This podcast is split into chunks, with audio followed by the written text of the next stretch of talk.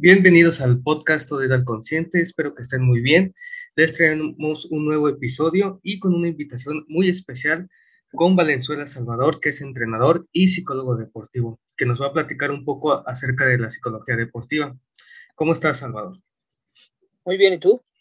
Bien, bien, gracias por aceptar y qué bueno que estés aquí con nosotros en platicar un poquito de esta parte del deporte que poco a poco va tomando ya su camino un camino muy fuerte y pues ahora esta parte de la psicología que también va poco a poco interviniendo. ¿Nos podrías platicar un poquito de tu experiencia, que es eh, esta parte de la área del deporte, de, la psicología del deporte? Sí, bueno, todo se desenvuelve en mis inicios, pues fui jugador, jugué fútbol profesional. Eh, ahí estuve con algunos psicólogos deportivos, un tanto más de manera grupal, no mucho de manera individual. Eh, al yo terminar mi carrera como futbolista, me hago mi licenciatura en psicología, obviamente queriéndome especializar en, en, la rama deportiva, puesto que también me funjo como entrenador de, de fútbol. Entonces, pues creo que es un elemento importante para el entrenador de fútbol tener la psicología deportiva, tener no solo nociones, este, aprender, saber, estar actualizado y ser capaz, porque creo que en ese aspecto, al menos en nuestro país, estamos un poco rezagados, tanto los coaches como todo el cuerpo integral que somos y que ayudamos a los deportistas. Ok, sí, sí es muy importante conocer esta parte ahorita de los entrenadores, porque pues confundimos que el entrenador puede ser como un todo, ¿no? Entonces aquí, a tu experiencia, ¿cómo podrías diferenciar entre un entrenador y un psicólogo deportivo? ¿Qué se enfoca en cada uno? Ah, claro, el entrenador pues claro se va a querer enfocar solamente en tus resultados, va a querer tu, que te desenvuelvas de inmediato en la competencia para que saques el resultado óptimo, mientras que el psicólogo deportivo se va, te va a concientizar para, para ser parte del proceso de, tus resultados. No digo que el entrenador no lo sea, pero él solamente lo es a, nivel competitivo, a nivel entrenamiento, y mientras que el psicólogo también te está desenvolviendo emocionalmente, eh, en el entrenamiento te está, te está psicoeducando para que seas una, un mejor deportista. Ok. Tú que ya has estado pues, en esta parte también como jugador profesional, como entrenador, y ahorita dedicándote eh, en esta parte de la psicología, ¿cuáles son las dificultades que tú ves más, tanto en el grupo o en la manera de intervenir? Porque ya es muy diferente y tienes esa experiencia que a lo mejor un entrenador o un psicólogo no juegan o no han jugado esa presión, que ya sería en lo profesional, ¿cuál sería como esa dificultad que tú ves y si es muy importante jugar o tener esa experiencia ya en un ámbito profesional?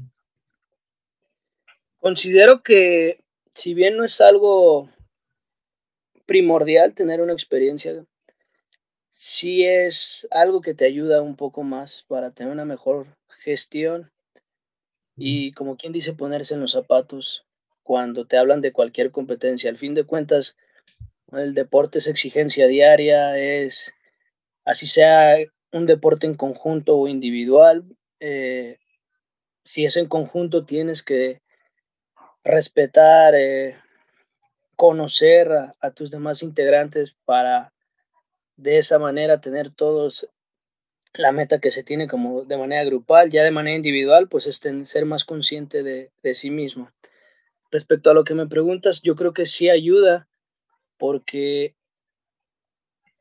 ya tú tuviste vivencias y cuando él te las puede contar, puedes tú hasta tal vez aportarle lo que tú viviste en cierto, en cierto modo, como una anécdota, como una experiencia, y sobre esa experiencia basada ya con, con tus estudios que tú tienes, hacer un mejor diagnóstico y, para hacer mejores estrategias y herramientas para, para, el, para en este caso el deportista. Ok, muy bien. Eh, ¿Qué dificultad tú ves tanto en lo profesional o ya sería en lo amateur? ¿Qué dificultades como psicólogo tú ves que son importantes que trabaje o que sea importante de que sea necesario un psicólogo deportivo en una escuela de fútbol o ya sea en un equipo profesional? Primero que nada, creo que acabar con el tabú. Acabar con el tabú de que, pues primero, como sociedad no usamos mucho el psicólogo y ahora de manera deportiva, pues poco, poco se usa. Son clubes los que apuestan, en mi caso, que estoy un poquito más adentrado en el fútbol, son grandes clubes los que, los que apuestan. La verdad, escuelas de fútbol no apuestan por ello. Son papás que a lo mejor están un poco preocupados por querer invertir y, desarrollar mejor a, su niño. Entonces yo creo que esa es la mayor problemática, el, empezar a acabar con ese tabú que tienen las demás, las demás personas aquí en nuestro país que, que creen que no es una herramienta eficiente.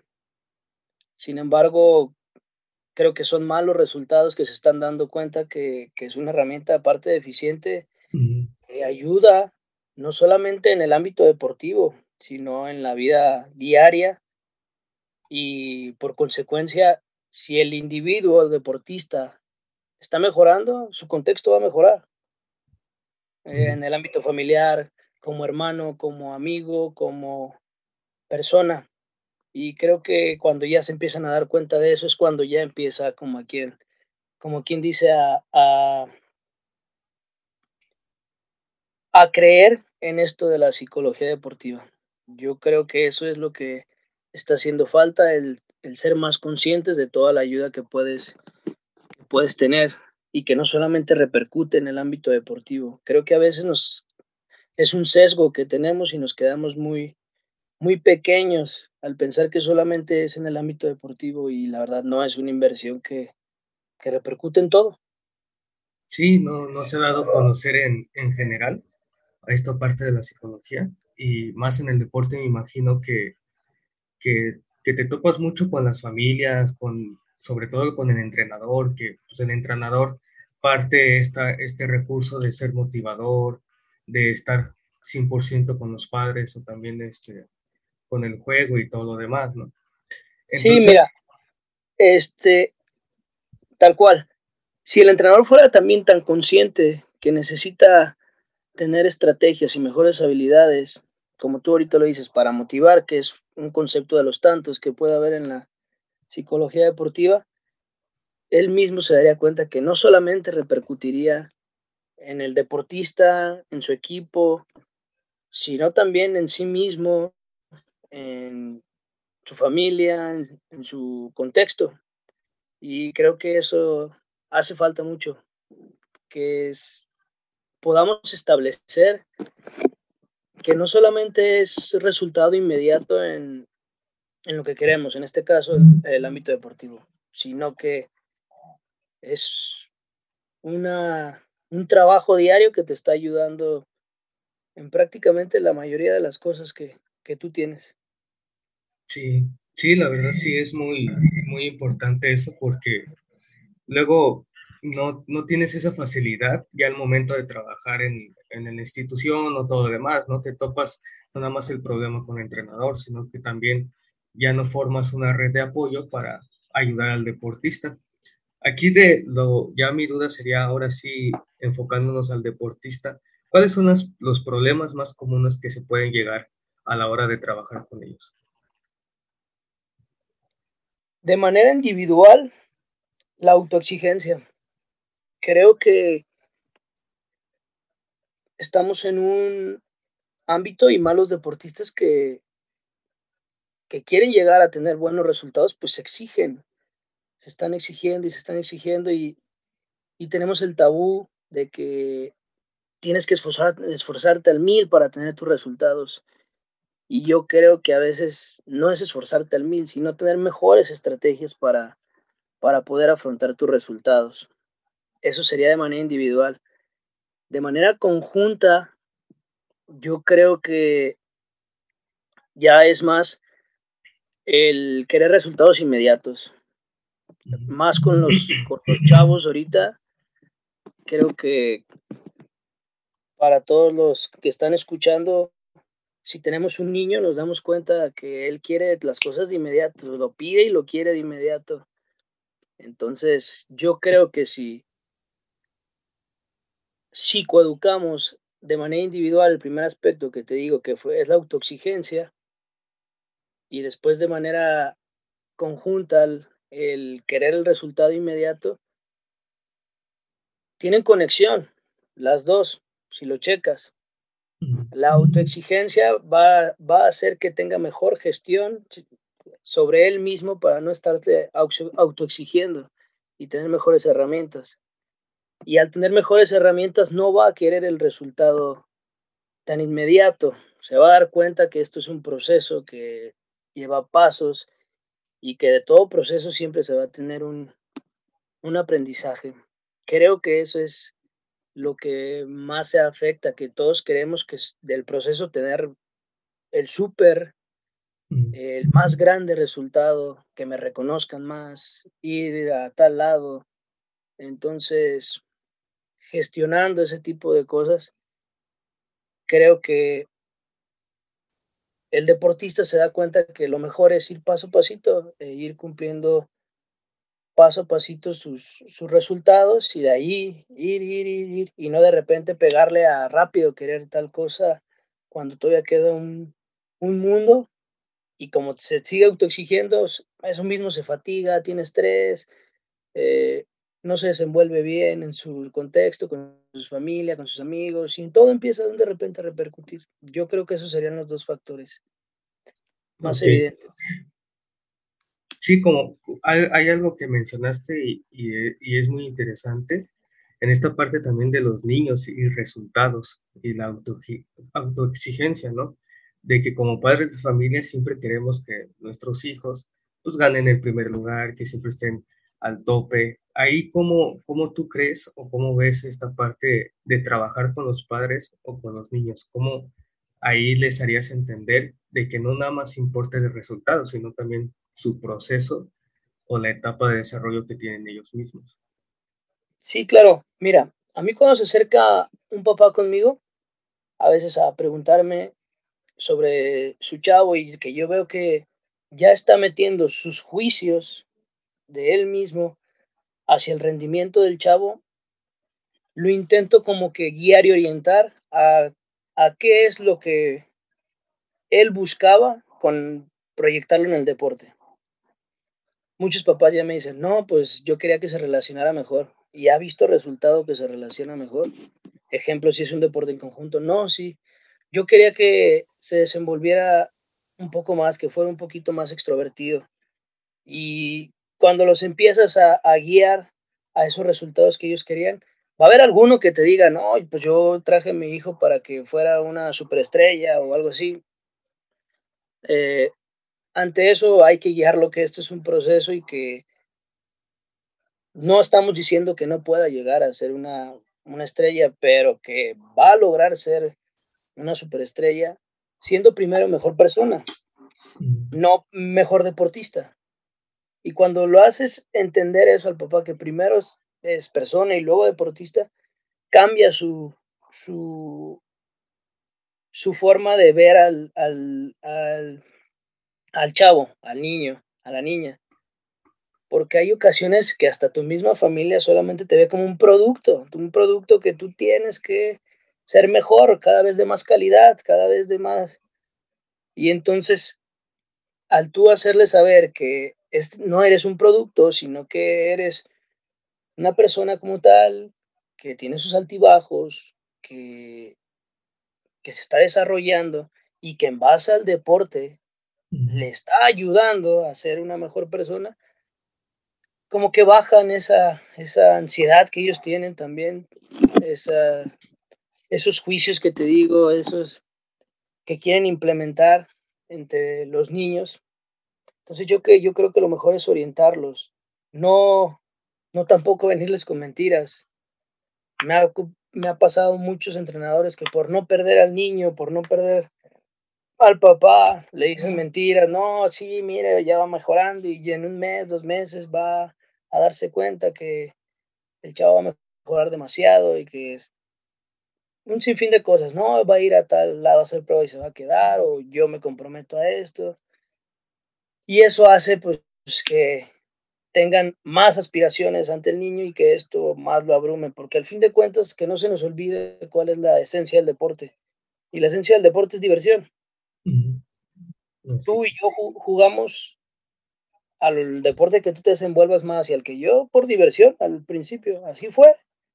Entonces, creo que siempre debemos inculcar eso, que el deporte es una diversión, pero una diversión que nos aporta demasiado como personas, eh, como deportistas, como en todos los contextos que ya antes te, he mencionado. Entonces, cuando ya al papá le haces ver eso, cambia, hasta es más tranquilo, disfruta lo que es el proceso. Ejemplo, si la mamá o el papá me respondió, es que yo, yo quería que mi hijo tuviera mayores habilidades sociales. Y de repente cuando tú lo haces ver que está teniendo mejoría en habilidades sociales, el papá ya se percata de ello.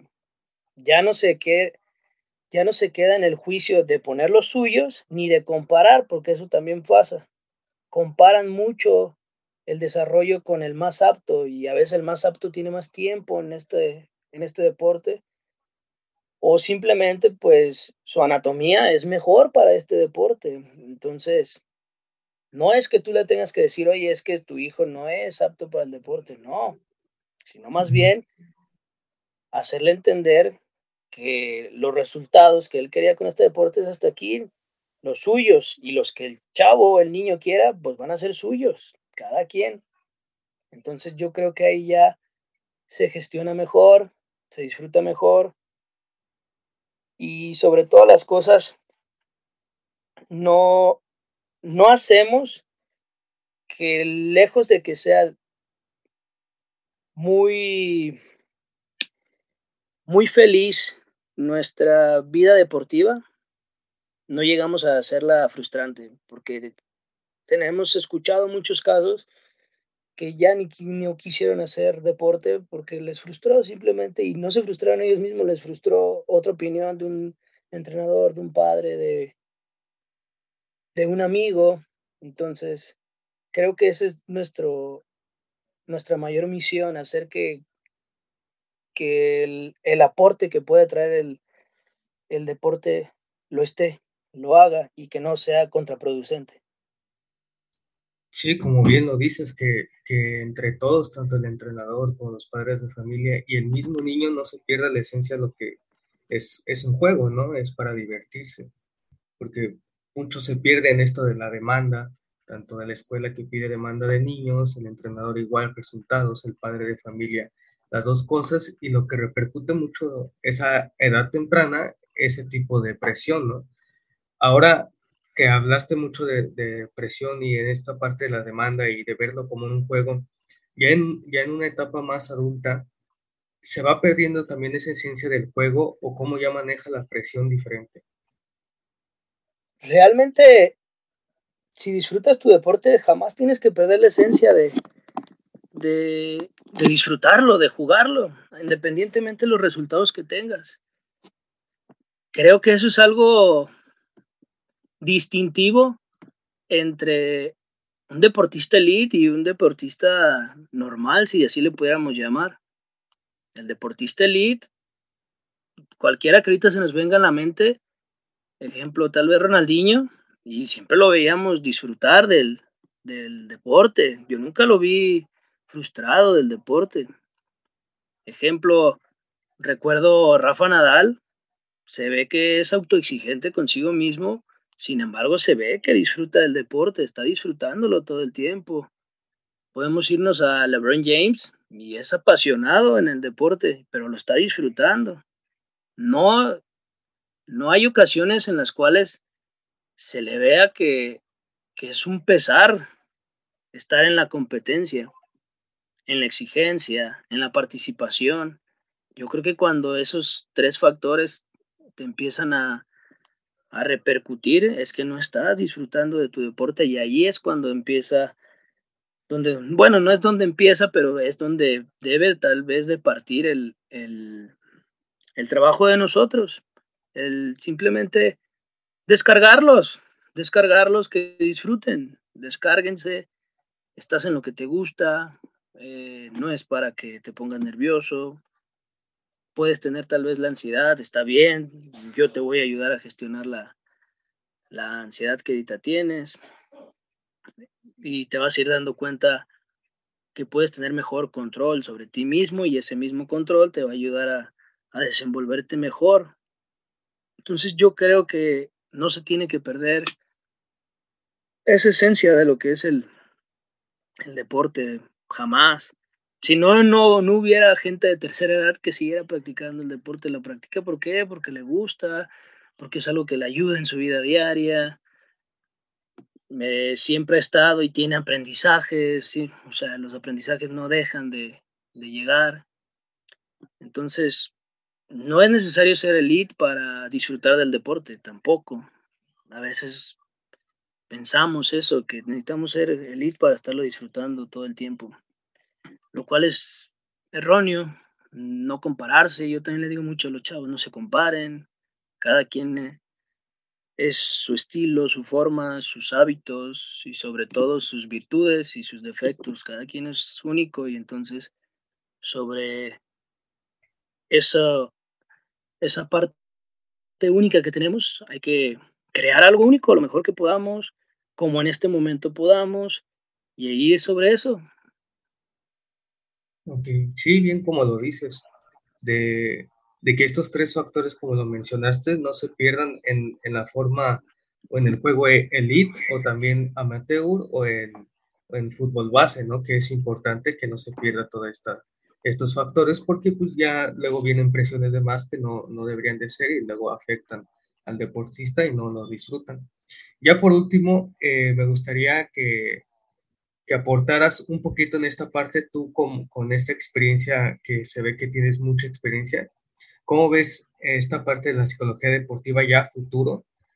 Eh, y también, ¿qué les podrías decir sobre si es necesario o no es necesario la psicología deportiva? ¿Tú cómo lo ves ya en un plano a, a, largo plazo para, las, para los diferentes deportes que hay? A futuro me queda claro que, que materia de psicólogos deportivos los hay y que pueden trabajar, los hay también. Entonces creo que esto va a ir potencializándose cada vez un poco más sí veo también como nosotros tener una tarea de empezar a seguir innovando sobre esto, dando, dando aportaciones cuando podamos de la importancia que puede tener esto. Créeme, yo a pesar de que sea a veces coach, o normalmente que soy coach, nunca dejo de darle la importancia que esto tiene. Y mientras más lo haces ver al chavo, al padre, al que invierte, al dueño, que le tiene esta importancia y se va dando cuenta que sí, cierto, pues ya lo vas concientizando y dice, no, sí vale la pena dar este, mi tiempo, mi, mi aporte económico, mi atención. Entonces, eso creo que nos queda a nosotros como nuestra chambita, de que cuando tengamos, ejemplo, tú ahorita con tu podcast, con tu podcast, perdón, eh, estás para los oyentes, estás este, sugiriendo y dando, dando, dando, dándoles a entender la importancia que, que la psicología deportiva tiene. Independientemente si son, como lo hemos dicho, si son deportistas elite, amateurs, profesionales, y ya en el ámbito profesional ni se diga, o sea, ya ahí estamos hablando de, de cosas súper mayores, o sea, Ahorita casi lo hemos hablado todo el tiempo de lo que es la psicología deportiva de manera normal, pero ya en el ámbito deportivo sí creo que, que como sociedad tenemos que hacer ver que si queremos ser un mejor país en el ámbito deportivo, se necesita empezar a, a que esto de la psicología deportiva sea algo que se trabaje desde pequeños porque así vamos a ir mejorando a nuestros atletas, a nuestros deportistas. Lamentablemente aquí lo hacemos a veces ya cuando está en el profesionalismo y entonces no, no digo que no sirve, claro que sí sirve y un montón, pero serviría todavía el triple, el cuádruple de montón si estamos dándole un seguimiento a, a ese atleta, a ese chavo. Y imagínate si de repente tuvo un psicólogo tal, eh, le ayudó en esto, después tuvo otro psicólogo tal, lo ayudó en esto, otro psicólogo tal y lo ayudó en esto ya tuvo tres escenarios donde evolucionó, se transformó, fue mejor persona, tuvo mejor gestión de sus emociones, se conoció mejor, se desenvolvió mejor en el, en el ámbito deportivo, entonces pues va a llegar más integrado, más integral, mejor desarrollado. Creo que como tal, como te lo digo, es concientizar cada que tengamos nuestra aportación, hacerla ver, y no dudar, no dudar de que, de que las herramientas no están para lograrlo. Las herramientas están, los deportes están. Creo que sí a veces hemos pecado de, cómodos esperando a que ellos lleguen a, a, tocarnos la puerta. Y sí creo que a veces son, hay ocasiones donde uno puede dar ahí un pequeño aporte y sobre eso, obviamente un aporte con exactitud, sobre eso se va, como quien dice, haciendo la masa de nieve, la bola de nieve, perdón, y, ya van mejor las, las cosas. Entonces eso es lo que yo, yo podría decir, veo un futuro favorable, hay materia, hay materia de deportes, hay muchos deportistas, hay atletas, hay escuelas, se está haciendo más consciente, se está teniendo mejores estrategias para concientizar de la importancia de esto. Lo veo con, buenas, con buenas hechuras, pero ahora sí que sigamos pasito a pasito para llegar a, al gobierno, a las escuelas, al Comité Olímpico Mexicano. Te lo digo, sí, sí lo hay, yo sé y estoy de acuerdo que sí lo hay. Pero, ejemplo, en el ámbito deportivo solamente hay un psicólogo mexicano avalado por la FIFA. Entonces, imagínate, somos un país tan futbolero y nomás hay un psicólogo avalado por, psicólogo deportivo avalado por la FIFA, entonces mm, hay algo erróneo ahí. Mientras que cuando a veces te metes a ver metodologías españolas, eh, francesas, últimamente de Estados Unidos, que ha mejorado mucho, pues te das cuenta que es algo que está diario, que es parte del, del cuerpo técnico, del cuerpo de entrenadores de cualquier deporte. Creo que eso es lo... Ahí es donde debemos de nosotros querer establecernos, en ser parte de los cuerpos técnicos y no ser una materia extra. No, porque si seguimos así, van a seguir los mismos resultados. O sea, que estemos ahí, desde que el niño está en iniciación hasta alto rendimiento. Eso, eso creo que es donde tenemos que apuntar, es nuestro objetivo. Sí, sí, bien como lo dices, que ya no ser como esa parte extra o que nada más intervengan cuando sea necesario, ¿no? Sino también que sea en el proceso, en esta parte de los futbolistas y en, en el ámbito general del deporte. Muchas gracias por estar aquí. Salvador, eh, de verdad que fue un gran, un gran aporte eh, con tu gran experiencia, que te deseo mucho éxito y que vayas cosechando también en esta parte del deporte, en la psicología y que se vaya notando un poquito más para que sea todo bien por el beneficio para el deporte, para los niños, para los jóvenes. Entonces te agradezco una vez más y pues espero que nos puedas acompañar después en otra ocasión. Entonces, muchísimas gracias por estar aquí. No, gracias a ti por estar preocupado en esto. Encantado de yo poder aportar y espero que a cualquier escucha que ahorita que alguien escuchó esto haya dado un nuevo aprendizaje, un nuevo aporte, una nueva forma de ver esto de la psicología deportiva y si lo fue así, qué mejor y si tengo que volver a participar, adelante, no lo dudes y con mucho gusto.